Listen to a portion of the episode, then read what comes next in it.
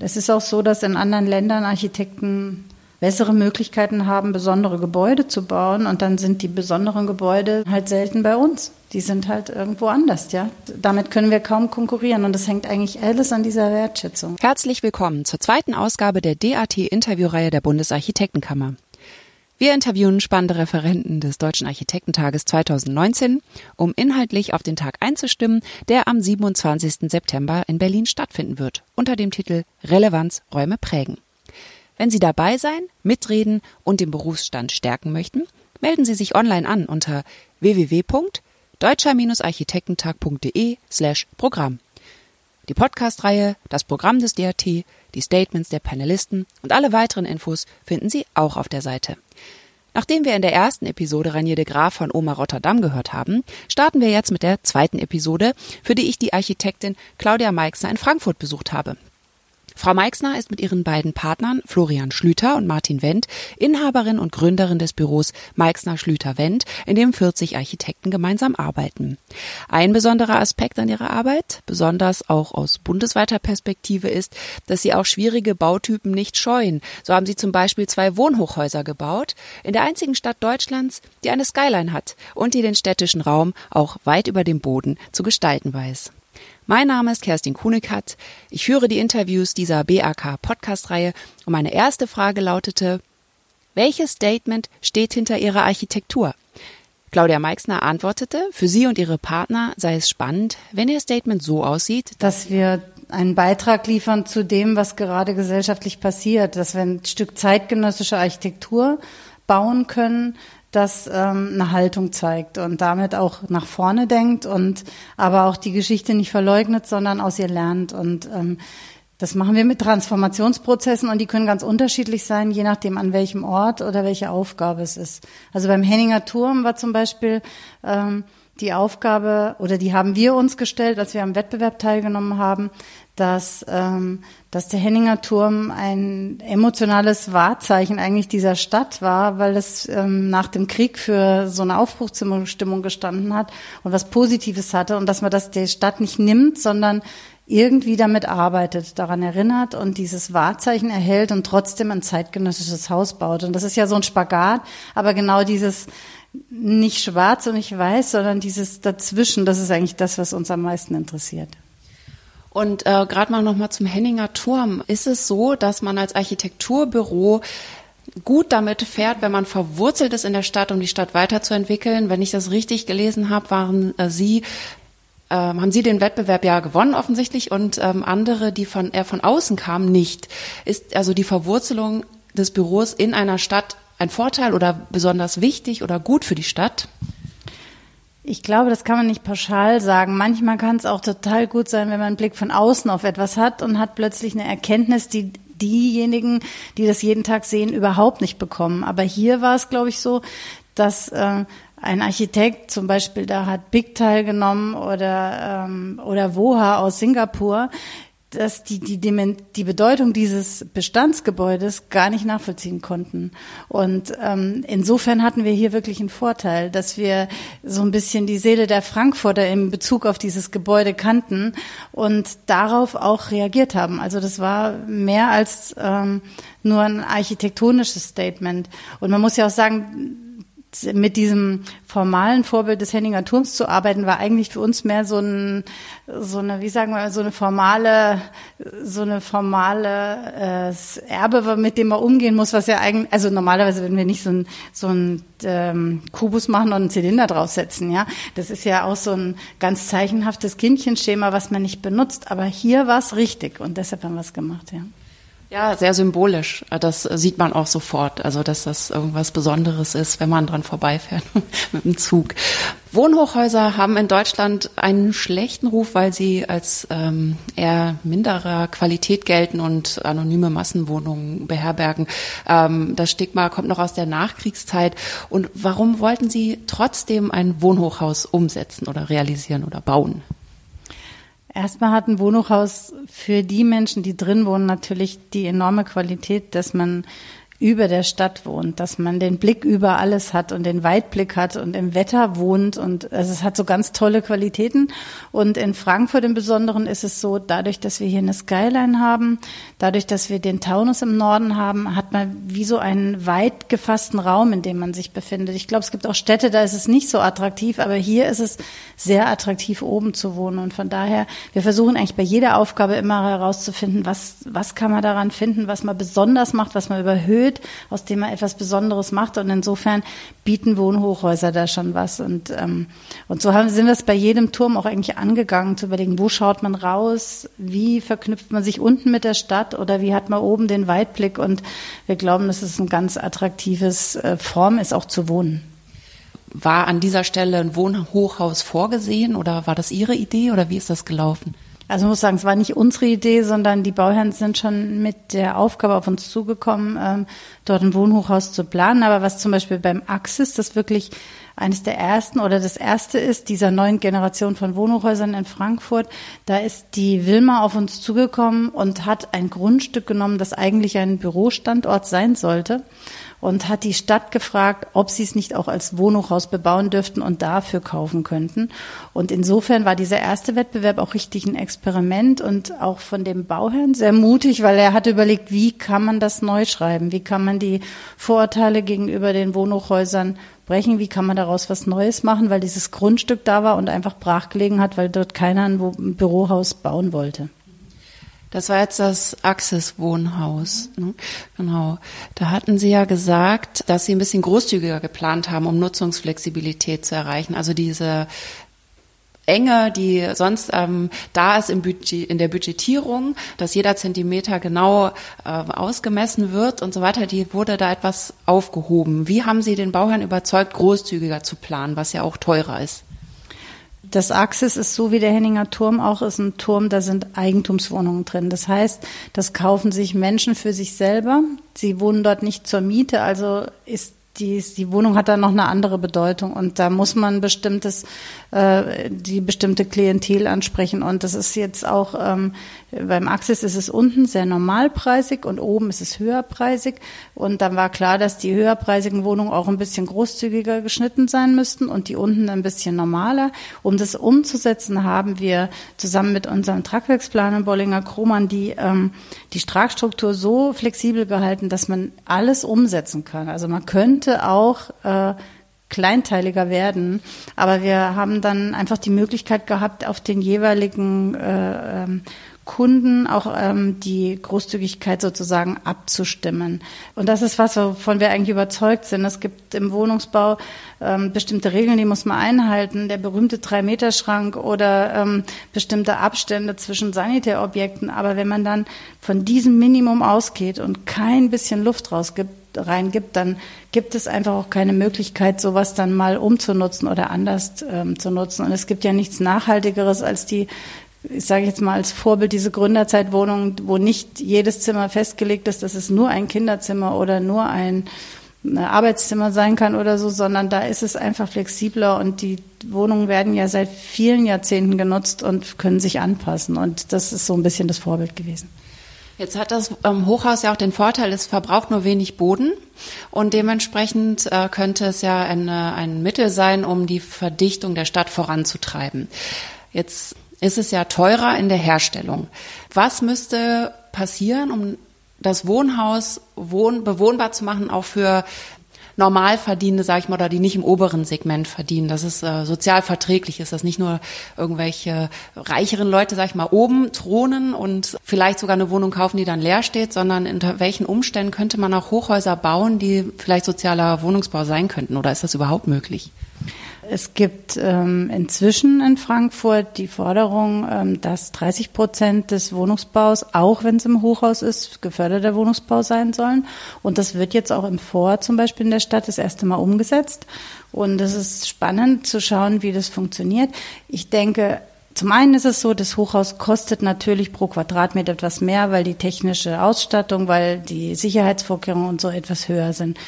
Wenn man das in hochpreisigen Lagen mit einem Grundstückspreis verrechnen würde, dann denke ich, müsste der Schnitt schon besser ausfallen. Aber das ist, obliegt jetzt nicht uns als Architekten. Aber wenn man sagt, für eine Stadt ist es insgesamt eine Chance nachzuverdichten, dann muss es vielleicht auch insgesamt eine Mischkalkulation sein. Auch das Hochhaus in New York von Big ähm, äh, ist ja zum Beispiel eins des geförderten oder äh, ja geförderten Wohnungsbau mit integriert hat und das wird einfach gemischt mit hoherpreisigen und die Investition wird dann ist eine insgesamt eine Mischkalkulation und ich denke, da kann man sowas auch realisieren und man hat schon den Vorteil dieser höheren Dichte und der Ressource Boden, die man gespart hat. Ja. Also es liegt unbedingt auch in der öffentlichen Hand, diese Verantwortung für die richtige Mischung auch zu sorgen. Wenn kein öffentliches Geld reinfließt, dann geht es sozusagen nicht.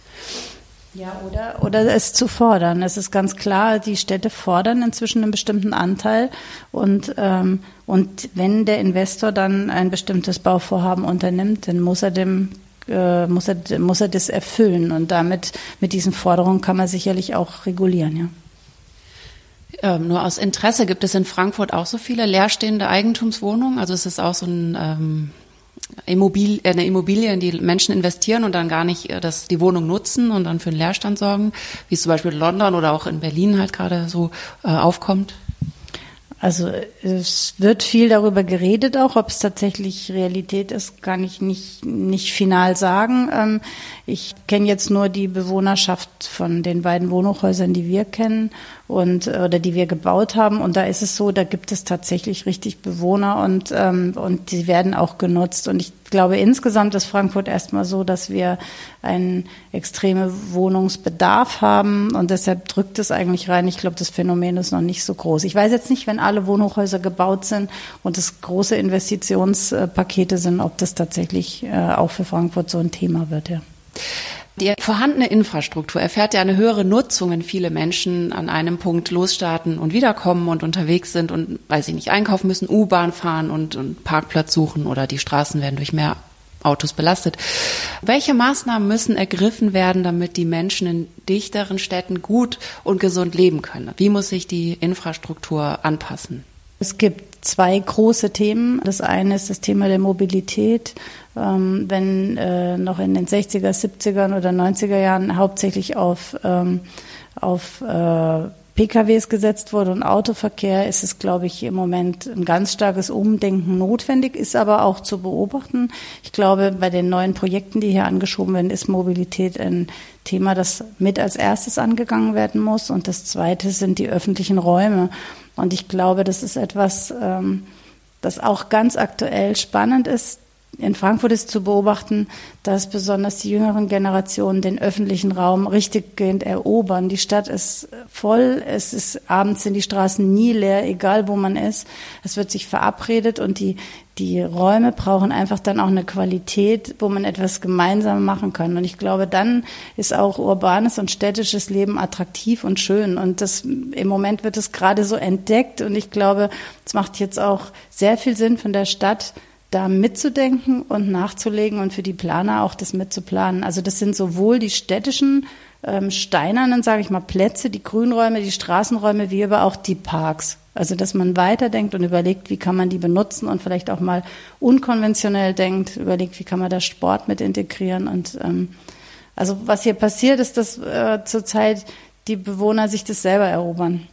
Also dieses Mainufer-Phänomen, wo ein ein kleiner Kiosk geöffnet wurde und ein kleines Café und jetzt sitzt alles voll. Ähm, aber das ist auch in irgendwelchen Straßenkreuzungen so. Also es ist wirklich so, dass die Menschen draußen leben und ich glaube, das ist auch eine schöne Chance einfach. Vielleicht ist es ja auch dadurch, dass das Hochhaus weniger Platz einnimmt, dass auch mehr Platz für Infrastruktur dann da ist. Und nicht nur, dass mehr Menschen da sind, sondern auch mehr Platz im besten Falle.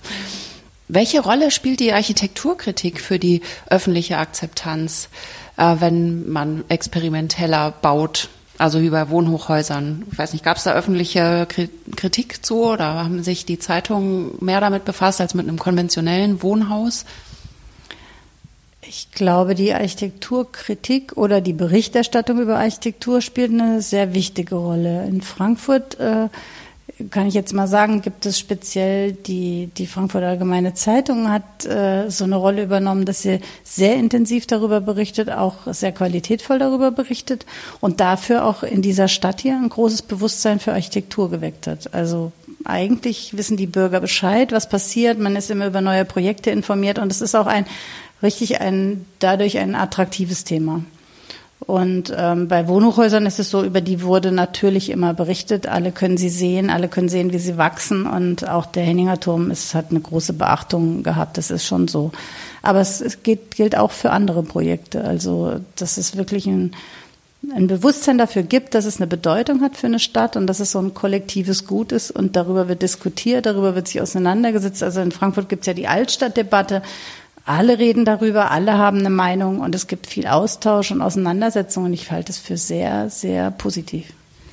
Das ist wirklich schön zu hören, weil ich habe das Gefühl, dass die Architekturkritik immer weniger wird, beziehungsweise es weniger Kritiker gibt. Und ich denke auch, dass es total wichtig ist, um Aufklärung durch Architekturkritik zu machen. Deswegen schön zu hören, dass es ähm, durch die Frankfurter Allgemeine Zeitung auch ähm, sowas gibt, was mir auch klar ist. Also die Süddeutsche und die Frankfurter, das sind eigentlich die, die sehr hochwertig darüber auch sich auseinandersetzen oder niveauvoll oder wie auch immer man das nennen will.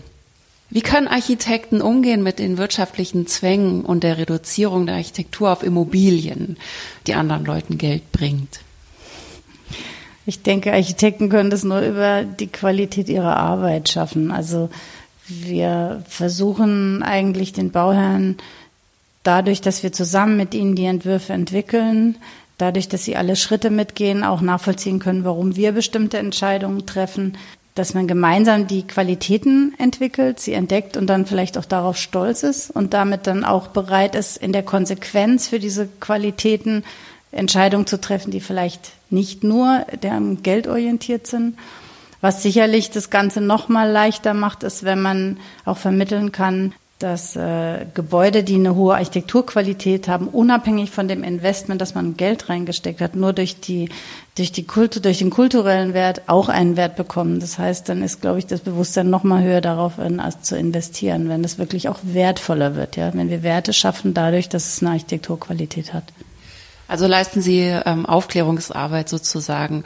Und äh, wie sähe aus Ihrer Sicht die bestmögliche politische Arbeit für Architekten aus? Oder was man ähm, an die Politik herantragen könnte, um Architekten zu stärken? Weil Architekten oft berichten, dass sie eine schwächere Stellung vielleicht haben. Das, äh, das hat mit der Wirtschaftskraft zu tun, ja, dass Geld auch eine bestimmte Macht oder bestimmte Reichweite bekommt. Architekten sind sicherlich nicht die Bestverdiensten und die ähm, die bestgestelltesten äh, Teile dieser Gesellschaft. Ich, ja, ich äh, muss da zustimmen, weil die Beiräte, die ähm, äh, Gestaltungsbeiräte zum Beispiel, die äh, sprechen ja mit, aber sie haben überhaupt gar keine Wirkung. Also niemand muss auf sie hören. Das ist ja zum Beispiel so ein Punkt, dass man äh, ja wenig äh, Macht hat sozusagen. Eigentlich bräuchte es mehr Macht, als meine Meinung auf jeden Fall. Also eine Sache, die ich aber besonders in Deutschland auch eigentlich bedauere, ist, dass es für ähm, Architektur ähm, immer noch nicht die angemessene Wertschätzung gibt, die sie eigentlich haben müsste, damit sie äh, mehr Bedeutung und mehr Macht hat. Also ich finde, man kann beobachten, in der Schweiz ist ein, oder in Österreich ist ein Architekt ein viel angesehenerer Partner verdient mehr Geld, er bekommt mehr Geld, er bekommt aber auch mehr Achtung und wenn er was sagt, dann hat es mehr Gewicht und ähm, man spürt es einfach und die Gebäude stehen auch länger. Wenn, wenn man durch Zürich läuft, dann gibt es da 50er Jahre Bauten, die sind so geschätzt und gepflegt und ähm, wie man das hier nicht hat, hier hätte man sie schon zweimal wieder abgerissen und hätte irgendwas Neues hingebaut und hätte damit weiter Geschäfte gemacht. Aber es ist so diese, diese Wertschätzung für Architektur und ich glaube, die ist ganz bedeutend, dass man das, äh, dass man da ein Bewusstsein für findet. Und äh, es ist auch so, dass in anderen Ländern Architekten bessere Möglichkeiten haben, besondere Gebäude zu bauen und dann sind die besonderen Gebäude halt selten bei uns. Die sind halt irgendwo anders, ja. Die sind, damit können wir kaum konkurrieren und das hängt eigentlich alles an dieser Wertschätzung. Also, also da in die Richtung zu gehen, das wäre auf jeden Fall ein Auftrag, den Sie auch an die Politik hätten. Ja. In der Bundesarchitektenkammer arbeitet eine Projektgruppe an Strategien zum Thema Chancengleichheit in der Architektur. Ähm, die Zahlen sind ja sehr erschreckend. Im Studium sind es halbe, ähm, ist die, die Geschlechterverteilung 50-50, halb Mann, halb Frau. Und ähm, in der Führungsebene der Büros sind es gerade mal 10 Prozent der Frauen. Äh, was glauben Sie, warum das so ist? Ich glaube, dass es nach wie vor so ist, dass die Familienplanung das zentrale Thema ist. Ähm, dass es gilt zu bewältigen, auch wenn man in der Führungsposition arbeiten will. In der Führungsposition zu arbeiten ist sicherlich nicht nur in der Architektur so, sondern in jedem Beruf, ähm, bedeutet viel Einsatz und ähm, das zu vereinbaren ist nicht so leicht. Ich glaube, dass die Tendenz sich verbessert. Also glaube, es ist heute schon anders als vor 20 Jahren, weil es viel selbstverständlicher ist, dass es Dinge wie Elternzeit gibt, dass man eine Pause machen kann und dass man Teilzeit hat. Aber ähm, trotzdem ist es immer noch nicht leicht, es zu vereinbaren. Es gibt ja diese berühmte Gehaltslücke und die fehlende Sichtbarkeit bei Frauen. Die Wirtschaft ist sozusagen männlich. Spüren Sie selber einen Unterschied, der von außen gemacht wird zwischen Ihnen und Ihren beiden männlichen Partnern? Also weil Sie eine Frau sind, meine ich, spüren Sie dadurch einen Unterschied? Also ich muss sagen, den spüre ich nicht. Vielleicht liegt es auch an mir, aber ich habe mein Studium gemacht und ich habe gearbeitet immer einfach als Architektin und habe nicht das Gefühl gehabt, dass ich benachteiligt bin. Und im Moment konkret muss man sagen, ist es sogar so, dass ähm, dadurch, dass alle versuchen, die Frauenquote zu heben und wenn es dann Veranstaltungen, Einladungen zu Vorträgen oder was gibt, dann wird in unserem Büro und wir sind drei Partner, zwei Männer, eine Frau und wir machen alles gleichberechtigt, wird dann vorzugsweise ich eingeladen, weil äh, immer speziell danach gefragt wird, das ist doch mal gut, wenn, wenn mal eine Frau kommt. Das heißt, im Moment hat man eigentlich fast Vorteile, aber ich denke mir, im Idealfall wird sich das ja wieder einmal ausgleichen, wenn man jetzt die Quote mal, wenn man das mal etwas ausbessert, ja, oder sich das anhebt. Beobachten Sie das in Ihrem eigenen Büro auch, dass die männlichen Mitarbeiter eher nach oben streben in der Karriereleiter als die Frauen. Ist das so? Nein, ich würde es nicht unterschreiben. Ich würde sagen, das liegt immer an der Person. Wir sind alle Individuen und jeder bringt unterschiedliche Fähigkeiten mit und hat anders, strebt nach anderen Dingen. Und ähm, man kann eigentlich relativ schnell merken, wenn wir neue Mitarbeiter haben, was sie vorhaben oder was sie interessiert und auch mit welchem mit welchem Ziel. Und das bringt aber eigentlich jeder selber mit. Und da gibt es Frauen wie Männer, die, die das so oder so machen, ja. Ja, nur dadurch, dass die Zahlen so, sich so dermaßen unterscheiden, bleibt natürlich die Frage, warum, warum das so ist. Was muss eigentlich passieren, damit sich das ändert? Also es ist ja wahrscheinlich eher ein gesamtgesellschaftliches Problem. Und äh, viele Frauen fühlen sich unwohl damit, wenn man das als Frauenproblem äh, darstellt, was es ja natürlich nicht ist sondern das ist ein gesamtgesellschaftliches Thema, vor allen Dingen ja auch was die Fachkräfte angeht. Wie viele äh, sind bei Ihnen Frauen und Männer gleich verteilt? Spüren Sie irgendwas von einem berühmten Fachkräftemangel? Also bei uns sind Männer und Frauen eigentlich immer ungefähr gleich verteilt. Und ähm, und wenn wir Bewerbungen haben, dann suchen wir sie danach aus, ob sie gut sind und dann, dann kann das mal ein bisschen schwanken, aber das ist eigentlich gleich verteilt. Ich, ähm, und wenn Sie mich fragen, was passieren müsste, ähm, ich glaube zum Beispiel in Frankreich ist es dadurch, dass die Kinderbetreuung mit so großen Selbstverständlichkeit ganz anders geregelt ist als bei uns. Das ist nämlich selbstverständlich ist, dass schon die kleinen Kinder in der Krabbelgruppe irgendwie alle ähm, versorgt werden, dass es auch einfach eine andere Selbstverständlichkeit hat, dass die Frauen ganz normal im Beruf sind. Hier ist es immer noch nicht so.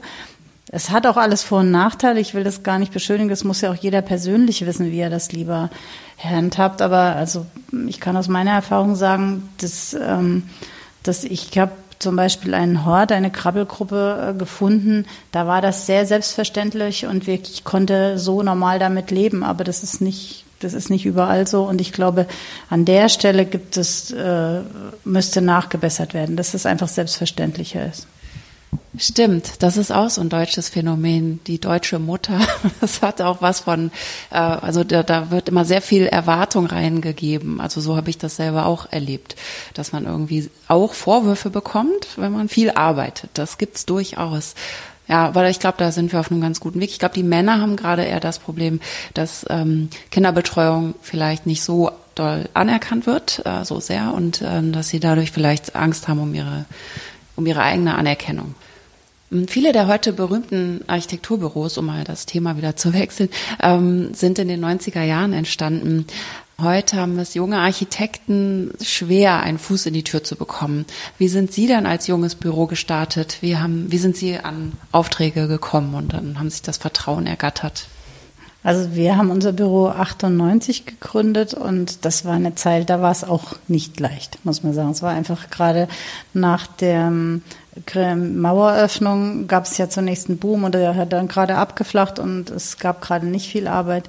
Und wir haben es tatsächlich so gemacht, dass wir ähm, über kleine Projekte immer etwas weiter gewachsen sind. Wir haben zu dritt angefangen, haben erst kleine Einfamilienhäuser realisiert, ähm, die, wo wir auch über persönliche Beziehungen Aufträge bekommen haben und die waren dann aber veröffentlicht und haben einen Preis gewonnen und dann hat es so, ähm, wurde es immer weiter, dann konnten wir eins veröffentlichen, dann haben sich wieder Bauherren aufgrund von Veröffentlichungen gemeldet und ähm, das ist eine Mischung aus, dass wir eigentlich immer weitergemacht hatten und sicherlich auch ein paar Mal Glück hatten, dass uns ähm, Bauherren das Vertrauen geschenkt haben dann für größere Projekte und so sind wir gewachsen und jetzt haben wir ungefähr 40 Architekten, ja. Architekten begreifen sich im traurigsten Fall als Dienstleister und im besten Fall als Baumeister. Aber was raten Sie jungen Architekturbüros, inwiefern sie sich den Wünschen der Investoren beugen oder ihrem professionellen Instinkt vertrauen sollten, wenn sie an der Bauaufgabe selber zweifeln? Wenn Sie an der Bauaufgabe zweifeln? Ja, wenn Sie Ihre eigenen Ideen haben und äh, eben nicht nur Dienstleister sein wollen, sondern ihre Expertise einbringen wollen als, als Planer und das vielleicht aber nicht geht, weil es ist ja schon was vorgesehen und, und der Investor hat einen speziellen Wunsch. Inwieweit als gerade junges Büro vielleicht, ähm, muss man sich dem allem unterwerfen oder inwieweit kann man sich äh, dagegen behaupten? Muss man dann eventuell mal auf einen Auftrag auch verzichten oder was würden Sie jetzt einem jungen Büro raten, das dieses Problem hat? Und nicht weiß, was es machen soll. Ich würde es vielleicht damit beantworten, mit dem, wie ich auch in der Lehre gearbeitet habe. Wenn man Studenten hat, dann, ähm, dann äh, haben sie ihre Ideen und ähm, haben erste Konzepte und das Wichtigste ist, dass man ihnen sagt, zunächst mal müsst ihr überhaupt ein Konzept haben. Ihr müsst überhaupt irgendeine Idee haben und müsst wissen, wo ihr hin wollt. Und wenn ihr das Gefühl habt, ihr habt es, dann müsst ihr versuchen, andere zu überzeugen und mitzunehmen. Und, ähm, und eigentlich immer dem auf den Grund zu gehen, was, was möchte ich und in diese Richtung zu gehen und dann ruhig auch versuchen zu überzeugen oder mal widersprechen. Ich glaube, wenn man, wenn man eine bestimmte Standhaftigkeit und einen Willen hat, dann kann man auch viel erreichen. Ich glaube, dann sollte man das auch tun. Aber erst ist es wirklich auch seine eigene Positionierung zu finden. Also haben Sie schon mal einen Auftrag abgelehnt selber, weil Ihnen das nicht gefallen hat oder weil Sie nicht dahinter hätten stehen können? Ist schon mal vorgekommen, ja. Das sagt Claudia Meixner mit einer, wie ich finde, angenehmen Lässigkeit. Es kommt auf Standhaftigkeit an und einen starken Willen, wenn man viel erreichen will. Das sehen wir auch so. Deshalb lautet unsere Frage in der DAT-Anzeige der Mai-Ausgabe des Deutschen Architektenblattes, was macht uns Planer unabhängig? Die Antwort ist eine Haltung. Stärken auch Sie den Berufsstand, kommen Sie zum DAT. Die Anmeldung erfolgt online unter www.deutscher-architektentag.de slash Programm. In der nächsten Ausgabe hören Sie nicht die Seite der Planer, sondern die Perspektive einer Frau, die genau weiß, was eine gute Stadt für sie bedeutet und die sich für eine Gleichbehandlung aller Stadtbewohner einsetzt. Verena Bentele, Jahrhundertsportlerin, Politikerin und heutige Präsidentin des Sozialverbandes VDK. Bis zum nächsten Mal. Auf Wiederhören. Ja.